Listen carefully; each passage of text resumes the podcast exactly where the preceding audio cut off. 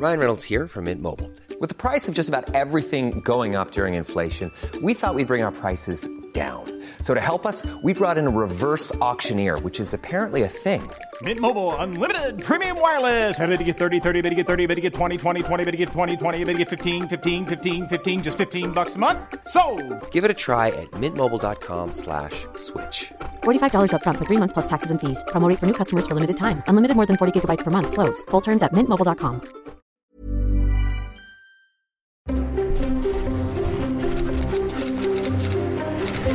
Letras Libres presenta Ciberdiálogos con León Krause. Amigos, ¿cómo están? Soy León Krause. Bienvenidos una vez más a nuestros ciberdiálogos de letras libres. No cabe duda de que la pandemia es el gran tema de nuestro tiempo y lo será todavía por varios meses, si no es que más. Hace un año habían muerto en Estados Unidos cinco personas por COVID-19. Hoy, un año más tarde, ese número hay que multiplicarlo por 100.000. Más de 500.000 personas, más de medio millón de personas han muerto por la enfermedad provocada por el eh, virus SARS-CoV-2, este coronavirus que ha provocado una devastación difícil de concebir todavía. La idea de una pandemia siempre ha estado en eh, la literatura, en eh, la imaginación, en el cine. En los últimos años hay innumerables libros, eh, películas, incluso documentales ya acercándonos, digamos, a la narración de la realidad que dan fe de lo que podría ocurrir en una pandemia. Pero lo cierto, si somos francos, es que ninguno de nosotros realmente, salvo los auténticos expertos, pensaba que algo como lo que hemos vivido iba a ocurrir o podía incluso ocurrir. Hace 14 meses, 15 meses, un año y medio, si alguien, y esto lo comparto a veces con mis hijos y nos, nos reímos, nadie eh, que eh, hubiera entrado, digamos, a una abarrotería con eh, un cubrebocas negro sobre nariz y boca habría sido considerado ni remotamente normal, al contrario, habría sido considerado como una amenaza. El gerente de dicha abarrotería inmediatamente habría llamado a la policía. Hoy, un año y medio después, esa mascarilla sanitaria se ha vuelto indispensable, se ha vuelto la norma.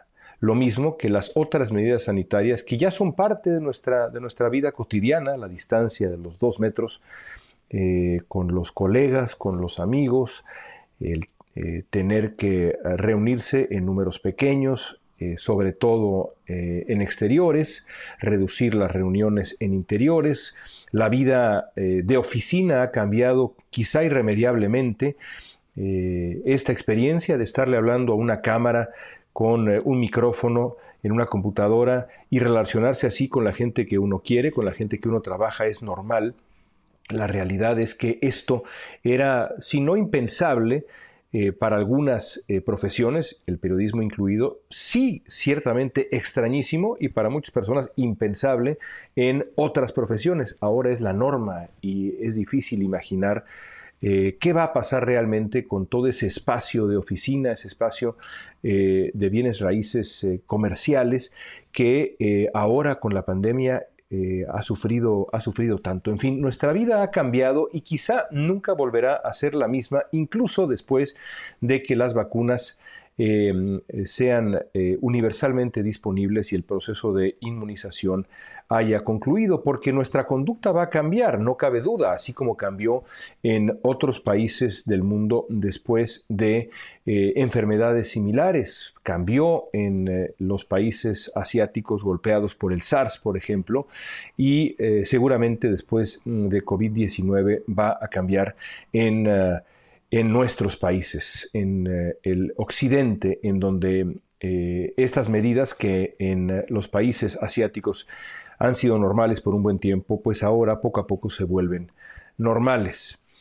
Para entender las lecciones de la pandemia, para entender el origen de la pandemia, ¿qué pudo hacer mejor el gobierno chino en un principio, qué hizo bien el gobierno chino, qué hizo el gobierno de Estados Unidos, sobre todo, que no tardó en convertirse este país en el epicentro de la pandemia, qué hizo el gobierno de Donald Trump, qué pudo haber hecho mejor, cuáles son los tropiezos que cometió Estados Unidos y qué se puede aprender de ello, y también, por supuesto, las lecciones que nos dejan otros países que manejaron la pandemia eh, mejor, eh, pienso, eh, por ejemplo, en Corea del Sur, pienso, por supuesto, en, en, Nueva Zelanda, para hablar de todo ello y también para analizar brevemente lo que ha hecho y dejado de hacer el gobierno mexicano y cómo debe recordar la historia a los protagonistas de la lucha contra la pandemia en México, comenzando por el subsecretario de Salud, Hugo López Gatel, busqué a uno de los grandes, grandes epidemiólogos mexicanos, uno de los grandes expertos mexicanos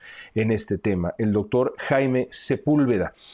Conversé con el doctor Sepúlveda sobre todos estos, uh, estos asuntos hace algunos días y me parece que esta charla ofrece, ofrece ya, eh, digamos, los primeros trazos de lo que con el tiempo se escribirá en los libros de historia.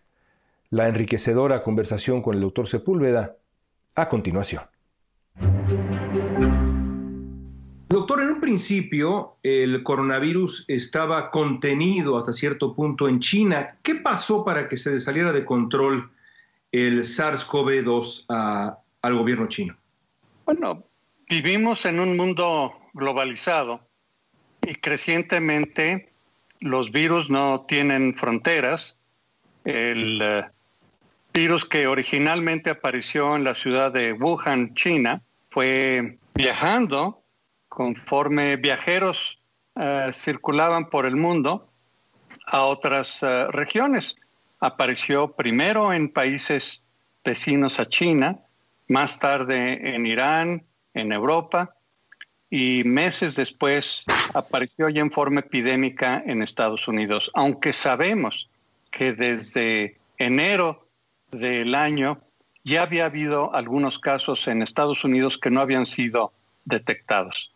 Ese es el problema con eh, estos uh, virus uh, respiratorios que son muy contagiosos y que en este mundo globalizado lo predecible es que van a expandirse por todo el mundo.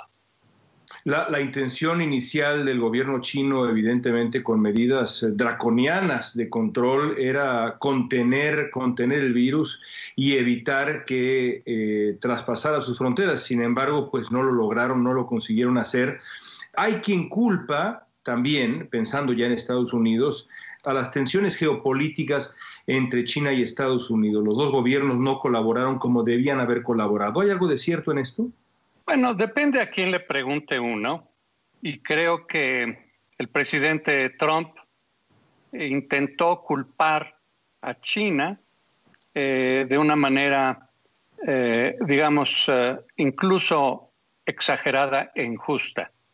Es cierto que China no había sido totalmente transparente en el reporte de SARS, por ejemplo, y eso hizo que se extendiera la epidemia de manera completamente innecesaria.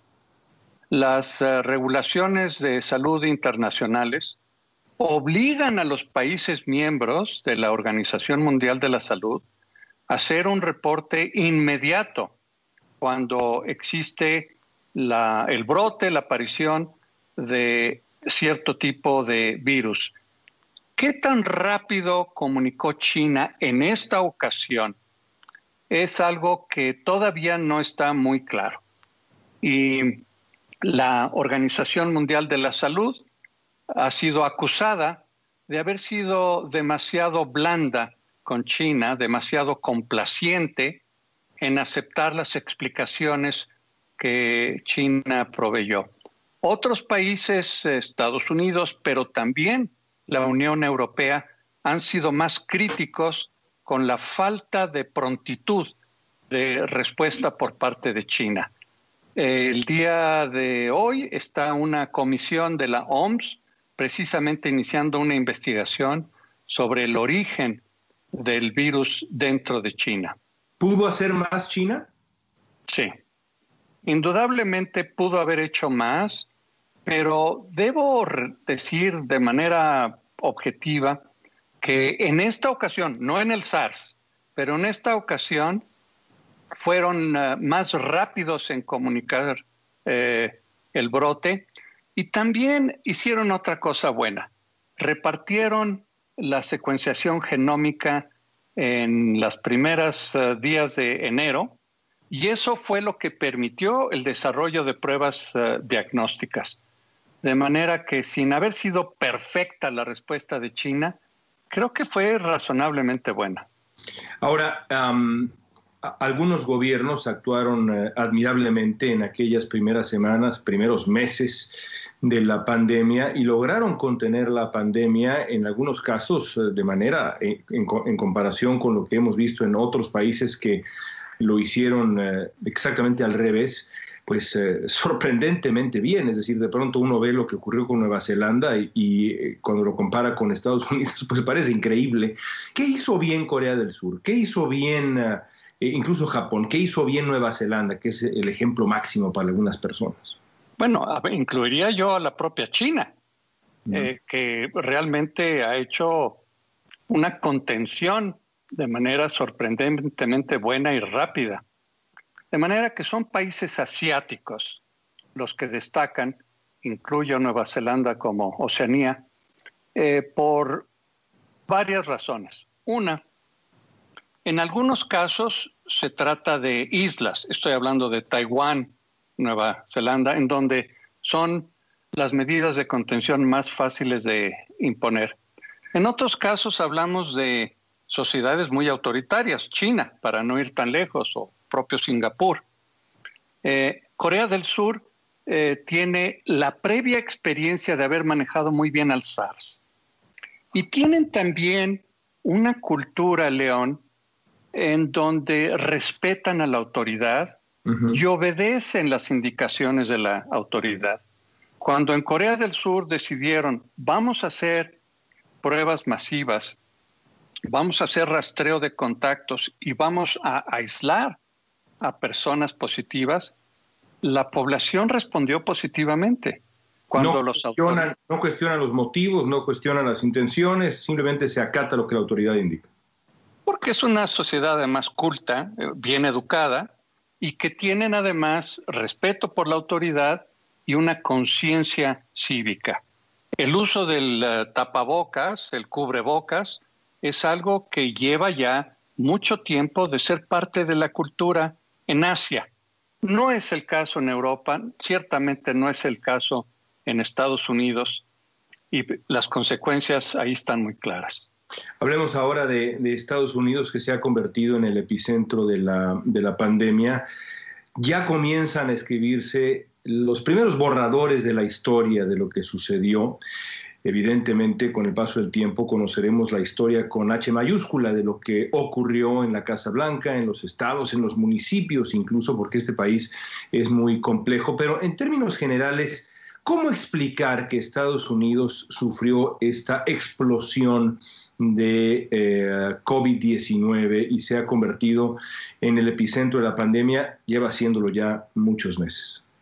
Yo creo que son varios factores, León, y precisamente estoy haciendo por invitación de un grupo independiente un análisis de la respuesta en Estados Unidos junto con un grupo de colegas de mi universidad, Universidad de California en San Francisco.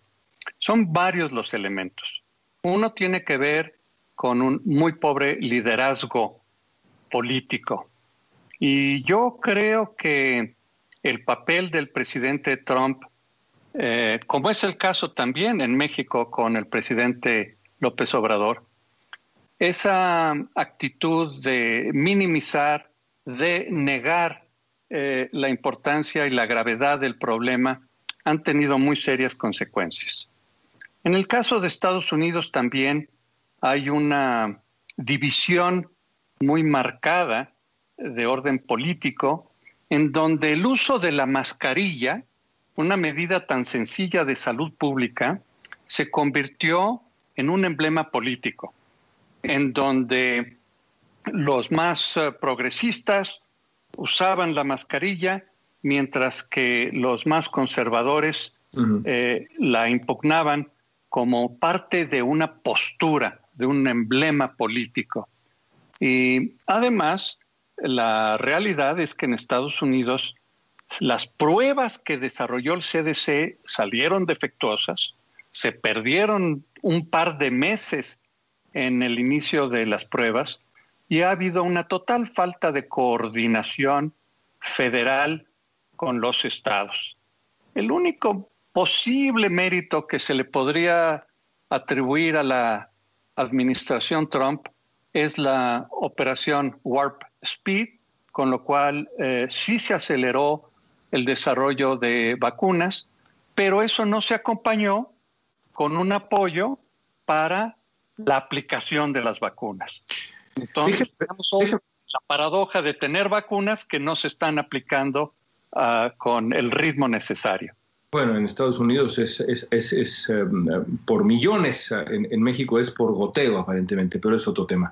Eh, déjeme desmenuzar las, las razones que usted nos uh, ha puesto sobre la mesa. Eh, comencemos con este asunto de las pruebas, que me parece de verdad inconcebible en un país como Estados Unidos. Los errores que se cometieron en febrero aparentemente con, con esta prueba, el desarrollo de esta prueba y que en efecto provocó este error Uh, este tropiezo uh, imperdonable, que se perdieran semanas y no meses cruciales.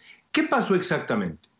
Bueno, lo que sabemos uh, ya en retrospectiva es que el CDC decidió desarrollar sus propias pruebas diagnósticas. Las desarrollaron utilizando la secuencia genómica que distribuyó China pero el problema, León, es que esas muestras se contaminaron y no advirtieron que las pruebas venían contaminadas, las distribuyeron a los laboratorios estatales y de los laboratorios empezó a advertirse que había eh, continuamente eh, falsos positivos, es decir, que los propios controles daban positivos.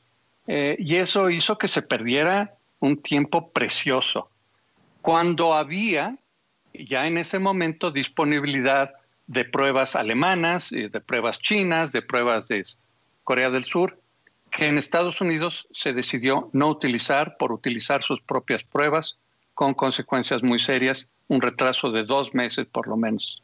Hablemos del asunto, hablemos del asunto político. Eh, y esto evidentemente no es exclusivo a Estados Unidos.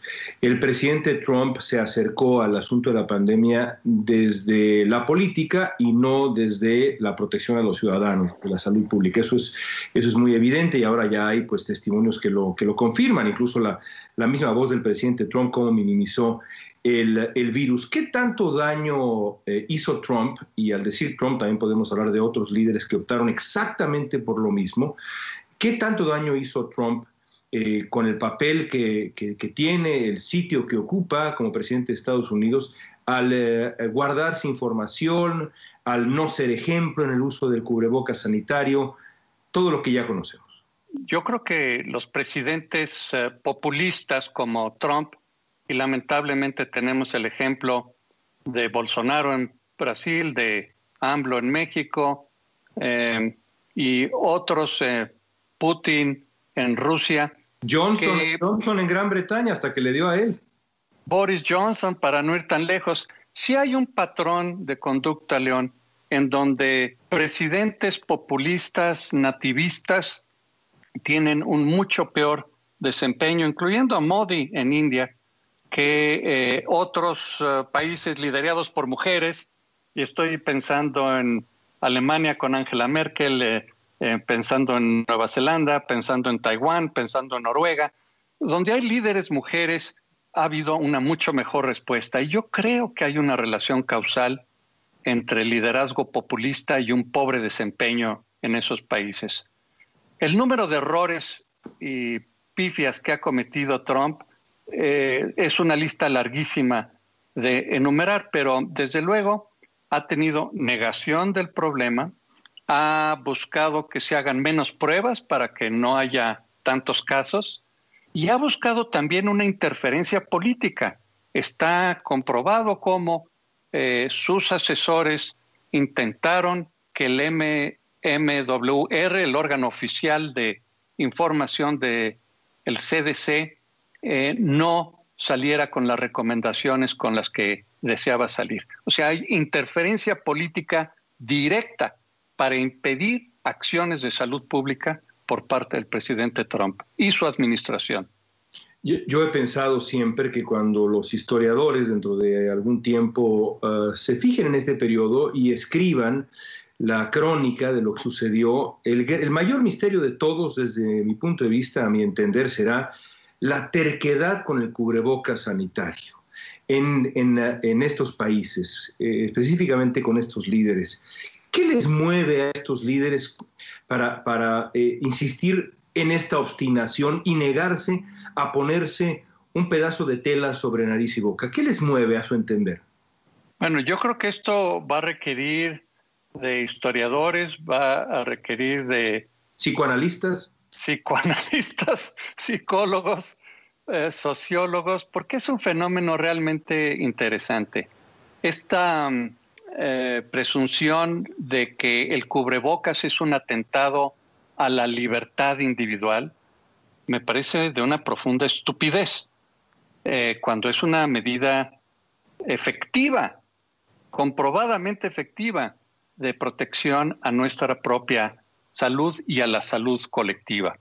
Son este tipo de posiciones eh, muy antagónicas, muy polarizadas, que hemos visto en la sociedad norteamericana como parte de una división política, de una terquedad también, por parte además de un pésimo ejemplo que venía desde eh, el presidente Trump negando la utilidad de cubrebocas. ¿Qué opina de ese episodio surrealista de Donald Trump enfermo en recuperación, aparentemente estuvo muy enfermo y luego decidiendo salir del hospital a dar la vuelta, saludar a los seguidores en um, la limusina presidencial. Me río porque de verdad, caray, si no fuera trágico sería cómico. Y luego, una vez que es dado de alta, o se da él solo de alta, se presenta en el balcón y se quita el cubrebocas sanitario. ¿Cómo será recordado eso, doctor? Bueno, la verdad no es eh, el campo de mi especialidad, pero a mí me parece bufonesco. Me recordó a Mussolini eh, haciendo discursos desde su balcón. Yo creo que fue un acto completamente histriónico por parte de un bufón profesional como es el presidente Trump, que le costó finalmente la elección y que puso en manifiesto la profunda desigualdad en el acceso a servicios de salud en Estados Unidos. ¿Cómo es posible que Trump, Giuliani y los que han enfermado cercanos a Trump han tenido acceso a los anticuerpos monoclonales, cuando miles y miles de personas graves en los hospitales, hoy en día hay 100 mil personas hospitalizadas, no tienen acceso a anticuerpos monoclonales es parte de la inequidad profunda que existe en el sistema de salud en Estados Unidos. ¿Debieron haber sido más severas las medidas de cuarentena en Estados Unidos? Bueno, yo creo que no es solamente medidas de cuarentena las que garantizan que baje, es una serie de medidas eh, que el lockdown o el reclutamiento en casa contribuye, pero son también muchas otras medidas de distanciamiento eh, y de higiene y de comportamiento individual que tienen que ver y que vimos en las fiestas de acción de gracias, Thanksgiving, lo vimos ahora en las fiestas de Navidad. La gente simplemente no sigue las recomendaciones de guardar la distancia, usar cubrebocas, no viajar, quedarse en casa. O sea, es la suma de una serie de medidas de salud pública recomendadas que la gente decidió no seguir. Sin ánimo de polémica innecesaria, Eh, ¿Cómo recordará la historia a Hugo López Gatel? La historia, León, y nadie mejor que tú lo saben, eh, la escriben los ganadores. De manera que va a ser difícil anticipar en este momento, pero mi percepción es que la historia va a ser muy, muy crítica con las autoridades en Estados Unidos y en México por su pésimo desempeño ante y respuesta ante la epidemia del coronavirus. Dos preguntas más, doctor. dígame una lección que nos deja esta pandemia, una gran lección. Bueno, una gran lección es que estas zoonosis van a seguir ocurriendo, que existen regulaciones internacionales de salud que no se han observado, que existen lo que se llaman blueprints que tenían en Estados Unidos y en México de años atrás que no se utilizaron y que van a seguir habiendo nuevas pandemias. De manera que si no aprendemos esta lección para por fin y verdaderamente prepararnos bien para la próxima pandemia, habremos miserablemente perdido una gran oportunidad. Como médico, por último, dígame algo sobre el otro lado de esta moneda, que es la extraordinaria historia de la vacuna.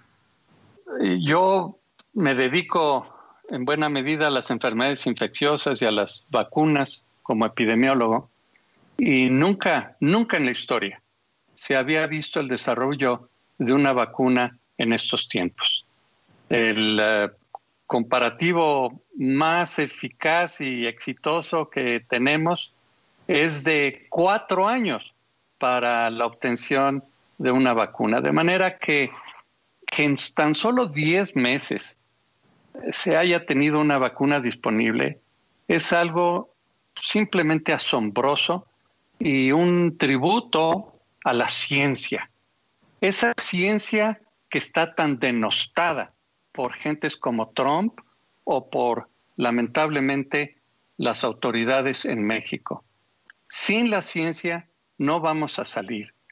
Y es una pena que haya esa actitud, ese clima anticiencia, ese desprecio hacia los intelectuales y hacia los científicos que observamos en, en estos países populistas.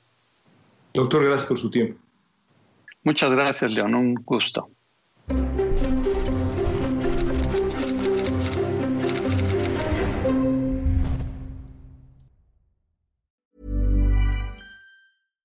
Hi, I'm Daniel, founder of Pretty Litter. Cats and cat owners deserve better than any old-fashioned litter. That's why I teamed up with scientists and veterinarians to create Pretty Litter. Its innovative crystal formula has superior odor control and weighs up to 80% less than clay litter. Pretty Litter even monitors health by changing colors to help detect early signs of potential illness. It's the world's smartest kitty litter. Go to prettylitter.com and use code ACAST for 20% off your first order and a free cat toy. Terms and conditions apply. See site for details.